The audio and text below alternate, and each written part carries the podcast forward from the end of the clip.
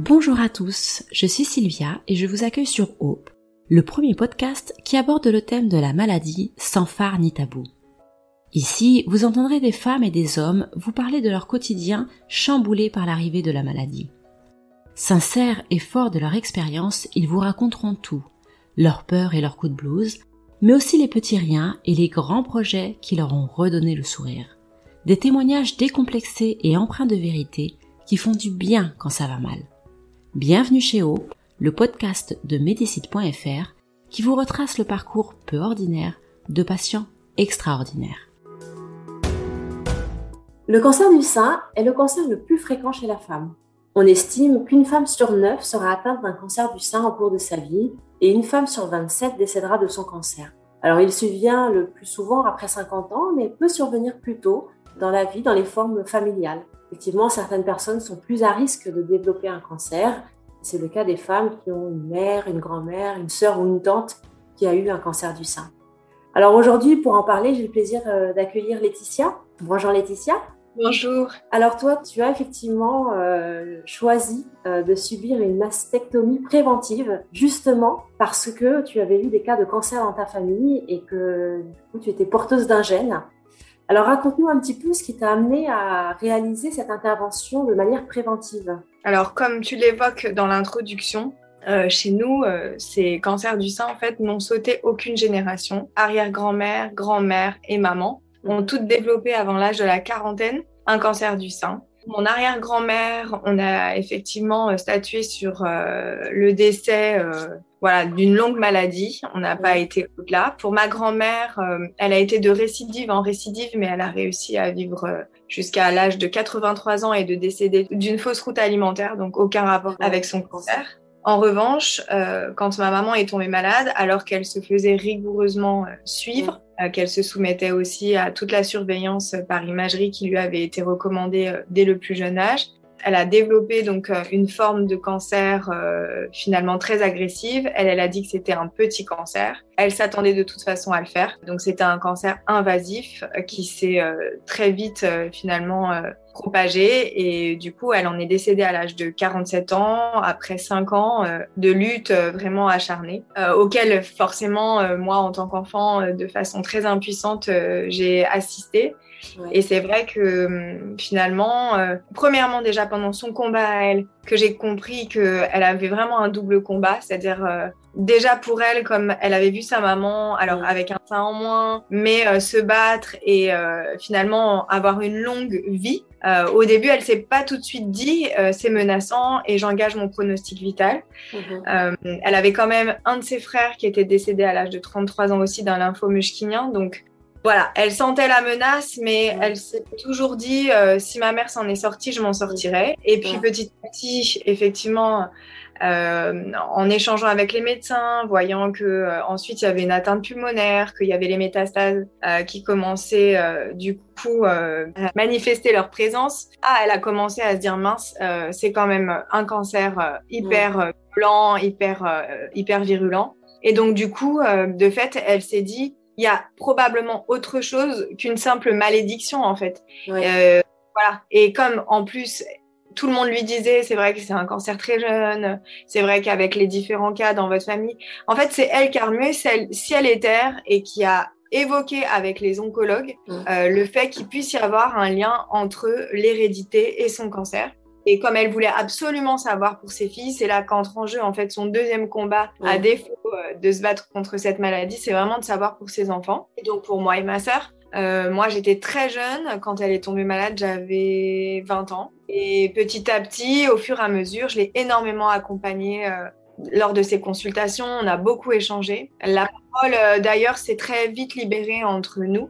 Et j'ai compris que hum, si elle faisait tout ça pour savoir pour elle, donc elle réclamait à corps et à cri euh, un test, euh, on était vraiment aux prémices euh, de l'oncogénétique. Quand elle finit par rencontrer la bonne personne, voilà, on lui dit OK, on va vous tester elle demande immédiatement à ce qu'on me teste en même temps qu'elle, en fait. Elle a dit, mais si je suis testée, de toute façon, je le fais pas forcément que pour moi. Euh, même si elle pensait bien qu'il pouvait y avoir aussi, euh, elle, est, elle allait plus loin, tu vois, dans les types de traitements. Elle s'est même dit, euh, s'il y a quelque chose qui fait cette particularité, cette signature de cancer assez, assez féroce, peut-être des médicaments et du coup des mmh. chimiothérapies aussi plus adaptées à mon protocole de soins. Mais ensuite, vraiment, c'était vraiment l'idée de se dire, je veux absolument que mes filles n'aient jamais à vivre Donc voilà, c'est comme ça en fait que on s'apprête à faire donc cette prise de sang toutes les deux. J'ai 23 ans quand, euh, quand on accepte de nous tester ensemble. Et donc le résultat, malheureusement, a été euh, positif. Euh, alors, on a une malchance sur deux parce que au moment où finalement elle, elle fait aussi ce test-là, on lui explique qu'il euh, se peut très bien qu'on trouve quelque chose comme qu'on ne trouve rien finalement. Dans les formes familiales, on est au tout début, donc euh, on parle du BRCA. Effectivement, c'est la recherche sur laquelle nous, euh, on est testé. Aujourd'hui, on teste sur un panel de gènes, mais à l'époque, c'était vraiment les BRCA. Et, donc voilà, le, la sentence tombe, elle est porteuse et je le suis aussi. D'accord.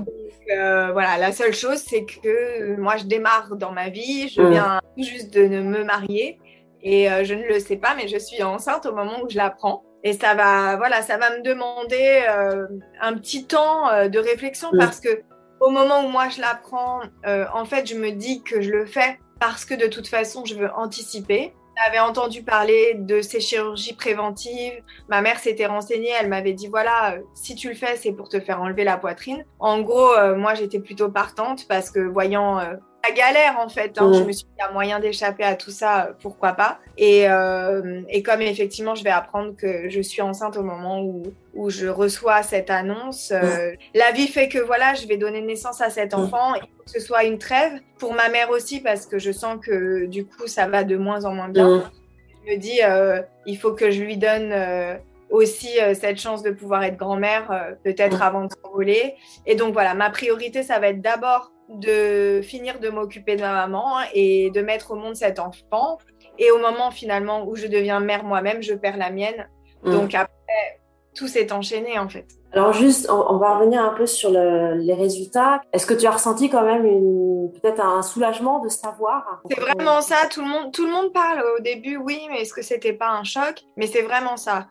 Euh, il faut savoir qu'on avait besoin de toute façon de cette explication. Parce que pour nous, il y avait quelque chose euh, de rationnel à tout ça. Et on avait besoin de, de cette sentence, en fait, pour, pour finalement euh, peut-être même nous déculpabiliser de quelque chose. Parce que en fait, elle, ma mère avait aussi dit, mais j'ai allaité euh, mes trois enfants, euh, j'ai toujours eu une hygiène de vie réprochable, j'ai toujours fait, voilà, et, les femmes de ma famille ne fumant pas non plus. Enfin, on s'était imaginé, tu vois, tout un tas de facteurs extérieurs qui pouvaient être aussi responsables de ça. Bien qu'il faut le rappeler, hein, personne euh, ne bah l'est. C'est-à-dire aujourd'hui, on entend plein de choses et, et finalement, quand euh, ça, on dit toujours ça arrive aux autres, mais les autres, mm. c'est nous. Et ces cancers aussi peuvent, de façon complètement euh, injustifiée, arriver comme ça dans la vie d'une personne, voilà, sans aucun facteur en fait prédominant. C'est pas mm. toujours. on essaye de mettre la faute toujours sur quelque chose, mais voilà, il n'y a pas d'explication. Nous, au moins, on savait qu'il y mm. avait quand même cette anomalie génétique qui, de toute façon, nous exposait à plus de, de 90%. Enfin, c'est 80 20% quand on m'a donné les, les, chiffres. Et puis, euh, une malchance sur deux, euh, bah, c'est quand même énorme. Hein, dans la transmission d'un gène, euh, c'est un coup de pile ou face. Donc, voilà, non, moi, c'est un soulagement parce que en plus, en étant aussi quelqu'un de très cartésien, je, je, le sentais, en fait. Je, savais, j'ai vécu tout ça avec ma mère. J'ai eu des, même des, des, comme des images voyant moi-même euh, dans cette projection euh, en chimio. Donc, euh, j'ai toujours eu ce sentiment que, à défaut de, la fusion qui nous liait, il y avait quelque chose d'autre que je sentais en moi qui, voilà, qui expliquait tout ça. Donc oui, c'est un vrai soulagement. Et en plus, je mesure la chance surtout que j'ai d'avoir cette information capitale qui va me permettre en fait de regarder avec un angle de vue. Enfin, je, me prépare en fait dans quelque chose qui fait que euh, il faut au contraire pas du tout que ce soit anxiogène. Si en j'ai les moyens d'anticiper, et de prévenir plutôt que de guérir. Enfin, voilà, je me dis grâce à ma mère, je mm. vais quand même euh, obtenir ça. Mm. D'ailleurs, je parle de la chirurgie, euh, pas du tout conscience que je suis enceinte, mais je demande tout de suite à rencontrer un chirurgien. Et ouais. l'oncogène essaye vraiment de me de ralentir un peu euh, ce process, me, comprendre que euh, pour moi, il n'y a aucune urgence, que je peux vivre ma vie. Voilà, ce qui n'est pas du tout le cas. Moi, je suis absolument pas euh, prendre euh, bah, ces risques-là. Et je veux me débarrasser de, de ma poitrine. Et ça, c'est un truc que j'ai eu à la première seconde. Mm. Jusqu'à ce que je me fasse opérer, de toute façon, tous les jours, tous les jours, tous les jours, je me suis réveillée avec cette envie omniprésente de, mm. de l'écouter. Et du coup, tu t'es fait opérer combien de temps après? Avoir appris euh, les résultats J'ai mis euh, cette petite fille et donc tout juste un an après sa naissance, donc ma mère est décédée. J'ai repris un peu sous la forme et je le dis vraiment parce que c'était pour moi un hommage à son départ et, un hymne aussi à, à tout cet amour qu'elle m'avait transmis. J'ai commencé vraiment à me, à me documenter, à me renseigner et à prendre des avis de consultation pour trouver le chirurgien qui d'une part accepterait de le faire, mais avec qui aussi euh, le feeling euh, mm. allait passer. J'avais vraiment besoin d'avoir euh, comme une caution solidaire, quelque chose, un crédit par rapport à ce geste-là. Et c'est vrai qu'en France, à l'époque, quand on remet ça dans le contexte, il y a un peu plus 14 ans, presque 15, on sent bien que de toute façon, c'est un sujet qui est hyper touchy, que on, on, peut pas, enfin, enlever des seins, pour le coup, seins sur une femme plus jeune que moi. Mm pas du tout euh, monnaie courante. Mmh. Donc euh, voilà, donc euh, on veut aussi savoir si j'ai bien conscience que ce geste sera irréversible. On me parle d'une mutilation plutôt que d'une chirurgie, donc les mots sont très forts. Mais moi j'ai bien conscience de tout ça. Et après justement être passé entre les mains aussi de, professionnels et de, et de, psychologues, tout le monde se rend bien compte que j'ai pleinement conscience de tout ça. Et que moi, le traumatisme est tel aussi d'avoir perdu ma mère très jeune.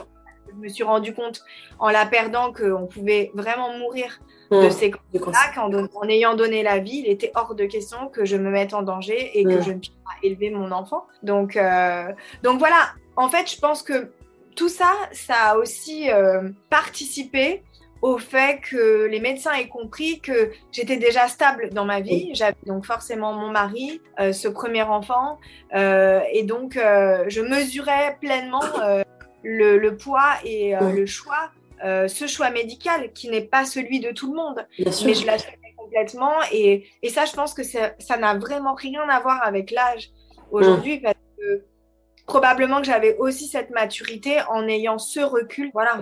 Et du coup, comment cette opération a impacté euh, ton quotidien et également, euh, j'imagine, ta vie professionnelle? Une fois que je trouve mon docteur sauveur qui euh, me fait comprendre que si j'étais sa fille, très clairement, il m'encouragerait à le faire. Voilà, ces mots sont juste ceux que j'ai besoin et envie d'entendre au moment où je le fais. Donc, on pacte ensemble d'une reconstruction aussi en cours d'intervention. C'est-à-dire que moi, j'étais prête à faire le deuil de cette poitrine, mmh. même ne me faisant pas reconstruire.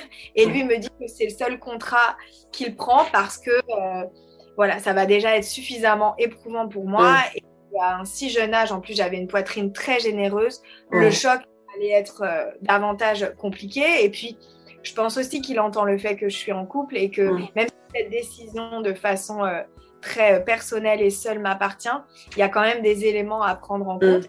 Je reconnais que il a bien fait pour moi. Euh, donc je vois euh, effectivement dans voilà, je ressens que pour lui, euh, il est de très bons conseils parce que il accepte de, de, faire ce geste avec cette condition sine qua non.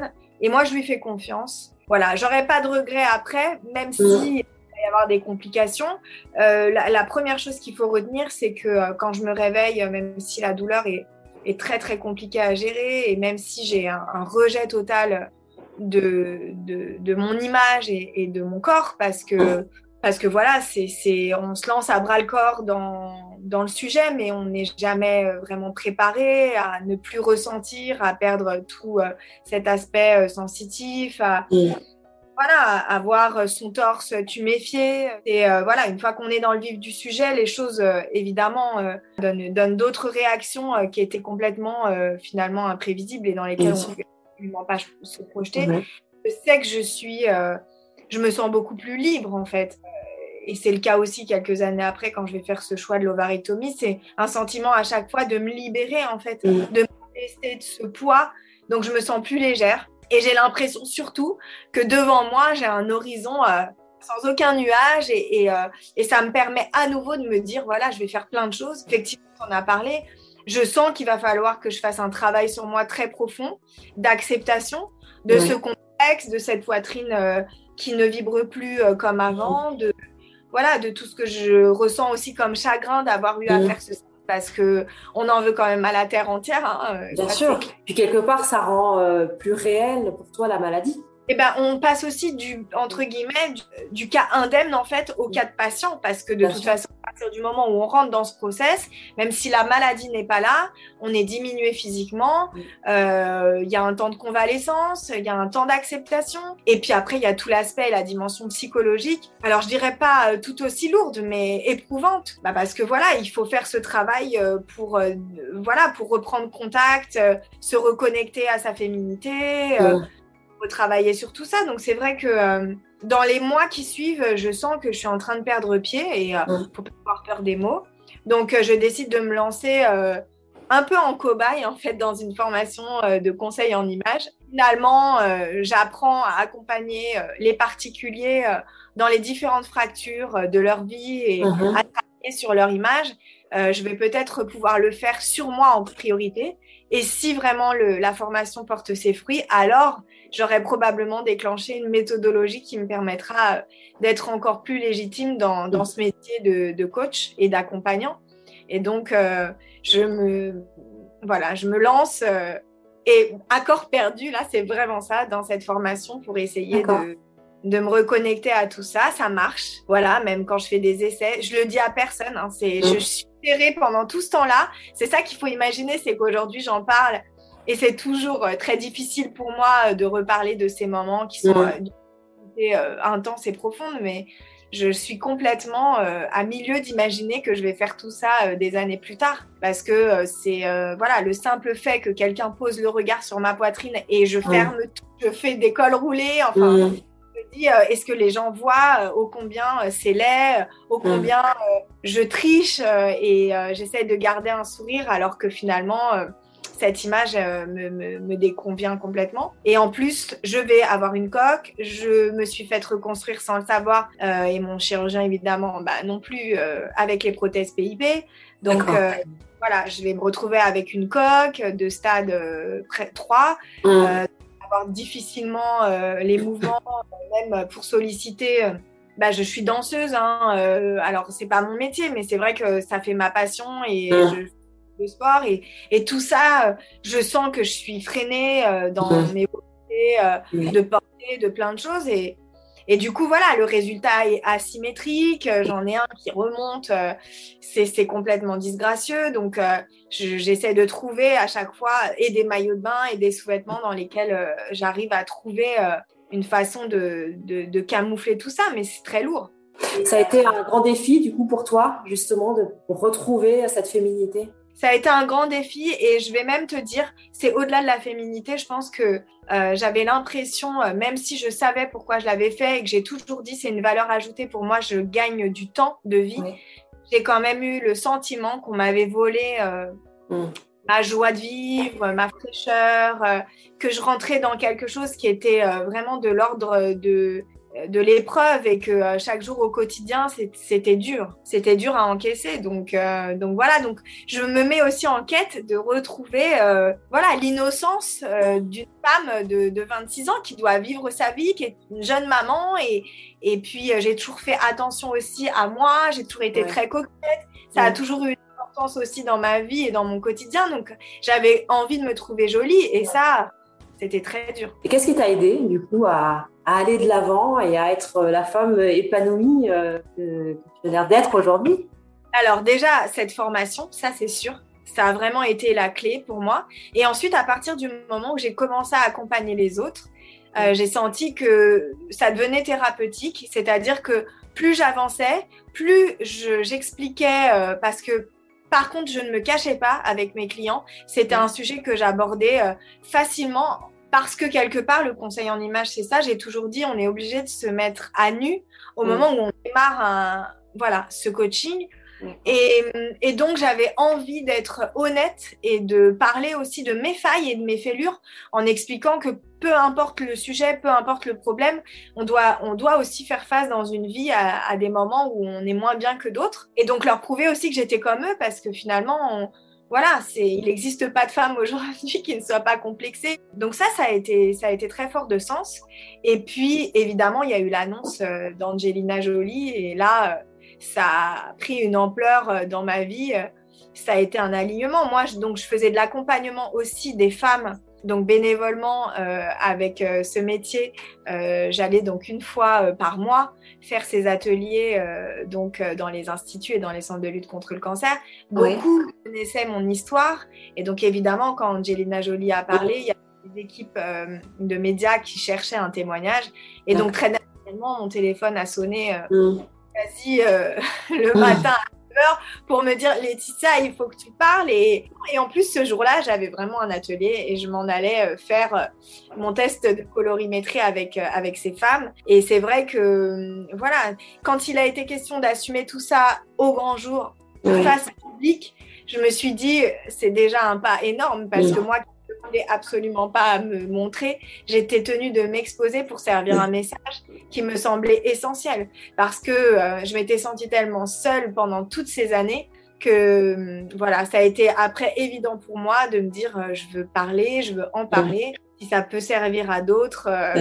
Et alors aujourd'hui, quels sont tes projets? Mes projets, je les nourris au cœur d'une euh, d'une plateforme, d'un royaume euh, et d'une famille euh, qui est l'association Génétique Cancer que j'ai fondée maintenant il y a cinq ans. C'est la première association donc de patients reconnue d'utilité publique puisque finalement voilà elle, elle traite de, de, ce sujet et du lien d'hérédité et de cancer. Elle soutient et elle défend les familles à risque que euh, les familles prédisposées au cancer du sein et de l'ovaire, donc euh, porteuses des mutations et des anomalies génétiques BRCA, mais vraiment, euh, il y a plus de 80 gènes existants, donc le but, c'est aussi qu'on commence à parler et qu'on démocratise aussi tous les autres gènes et toutes uh-huh. les formes de cancer héréditaire euh, qui peuvent toucher euh, voilà, d'autres parties, d'autres organes, comme les, mhm. cancers, comme les cancers de la peau, cancers aussi chez certains enfants. Qu'on puisse parler euh, plus librement et qu'on puisse expliquer aussi l'intérêt d'un test génétique aujourd'hui. Parce que quand on est dans ces parcours thérapeutiques, c'est très très lourd de, de venir aussi cet oiseau un peu de mauvais augure qui vient euh, informer la famille euh, de, ce souci. Euh, ma mère a, trouvé ça très éprouvant, donc c'est vrai aussi qu'on essaye de voilà, de faire en sorte d'en parler, que les gens comprennent l'intérêt de transmettre cette information capitale à sa descendance, euh, aux membres de la famille. On les accompagne aussi sur la façon dont ils peuvent faire ces annonces de, de conséquences. Euh, évidemment, on parle des chirurgies préventives, donc euh, voilà, que ce soit sein et ovaire dans les cas des, des prédispositions concernés, euh, c'est aussi 40% des demandes qui émanent sur notre site internet. Et, donc, on, est là aussi pour pouvoir y répondre, pour créer ces binômes, parce qu'il y a beaucoup d'ambassadrices qui ensuite sont venues à moi. Et, euh, donc, on décidait aussi d'empoigner le sujet, de devenir elles-mêmes ces relais, ces porte-paroles de l'association, tu vois. C'est en fait c'est la chose la plus euh, fabuleuse qu'il soit donné de faire dans une vie, c'est que quand on met autant de, de cœur à l'ouvrage pour euh, réussir à, dépasser et à surmonter euh, cette information qui aurait pu euh, paralyser ma vie. Aujourd'hui, c'est le moteur. Et puis j'ai deux filles, donc forcément le message pour les générations à venir, l'espoir réside aussi dans ça. Voilà, j'ai l'impression de faire quelque chose d'utile et de ce temps de vie que j'ai obtenu en, sacrifiant ces, ces organes. J'ai aussi fait l'ovarectomie, donc je suis ménopausée, peine 40 ans puisque je ne les ai pas encore. Euh, mais voilà, je me dis qu'à chaque fois, j'ai réussi à augmenter mon espérance de vie. Je veux mettre euh, ce temps-là au profit euh, de cette cause qui, bah, qui continue de, de m'occuper à plein temps. Parce que voilà, même si je travaille à côté, c'est nuit et jour. Dès que j'ai une seconde de mon temps libre, c'est pour génial. Alors, est-ce que tu aurais un dernier conseil à donner à, à celles qui, et ceux qui nous écoutent? De se faire confiance, en fait. Je pense que c'est le plus important. Euh, quoi qu'il en soit, peu importe euh, la position dans laquelle on se trouve aujourd'hui et toutes les personnes qui m'écouteront, euh, pas concernées, qu'elles aient peut-être même euh, un questionnement autour du fait qu'il y ait ces répétitions de cancers qui ont frappé leur famille, de se faire confiance, voilà, s'il y a un doute, prendre une consultation, demander à rencontrer des conseillers en génétique, euh, poser la question, refaire l'arbre généalogique mmh. euh, pour savoir si euh, un test est recommandé ou non. Et puis après, effectivement, quand on apprend qu'on est qu'on est porteur ou porteuse de ces anomalies, c'est voilà continuer de se surveiller, prendre vraiment à bras le corps son capital santé, c'est-à-dire aussi, je pense qu'en France, on a une façon euh, assez euh, étrange qui est qu'on ne parle pas de nos antécédents euh, familiaux. Les sujets là, santé, sont parfois très tabous dans les familles. Moi, j'ai eu la chance de parler librement de tout ça avec ma maman, même sur des heures de partage de repas et autres. Et, je pense qu'on doit libérer la parole d'une façon générale et ne pas avoir peur parce que la peur n'évite pas le danger. Aujourd'hui, je, je, je, constate aussi que euh, par peur, beaucoup, il y a beaucoup de négligence. Et donc, je pense qu'il faut se faire confiance, il faut essayer d'être euh, assez régulier aussi sur la façon dont on doit euh, se faire surveiller, les consultations les imageries pour les femmes, sains, mais d'une façon générale aussi, un symptôme ou quelque chose qui n'est pas normal, il, ne faut pas attendre parce que aujourd'hui on a aussi des techniques de dépistage qui sont euh, beaucoup plus performantes et qui permettent aussi de diagnostiquer précocement certains cancers. Et on le sait, de toute façon, euh, l'espérance de vie et le taux de survie dépend aussi du moment où on a découvert l'existence de, de, ces cancers. Donc, euh, je pense qu'on ne doit plus parler de cancer avec quelque chose derrière qui forcément fait référence à la mort. Bien sûr, malheureusement, cette maladie continue d'emporter beaucoup trop de gens à mon goût, mais je pense aussi qu'on a des moyens aujourd'hui de contourner certaines choses. Et en tout cas, avec l'association avec Génétique Cancer et avec ces messages aussi de prévention, je pense qu'on peut faire beaucoup de choses et qu'en parlant, on, peut aussi sauver des vies. Donc, euh, il faut continuer de le faire et, ne pas avoir honte, ne pas avoir peur, être fier de parler de ces sujets euh, comme on peut parler des autres. Bien, merci beaucoup, euh, Laetitia, pour ton témoignage. Euh, vraiment, tu as eu le courage de prendre des décisions difficiles, mais pas, impossibles. Exactement, exactement. Merci beaucoup. Et puis, je te souhaite vraiment bonne continuation au sein de ton association Génétique Cancer. Merci beaucoup et belle écoute à tous. Merci.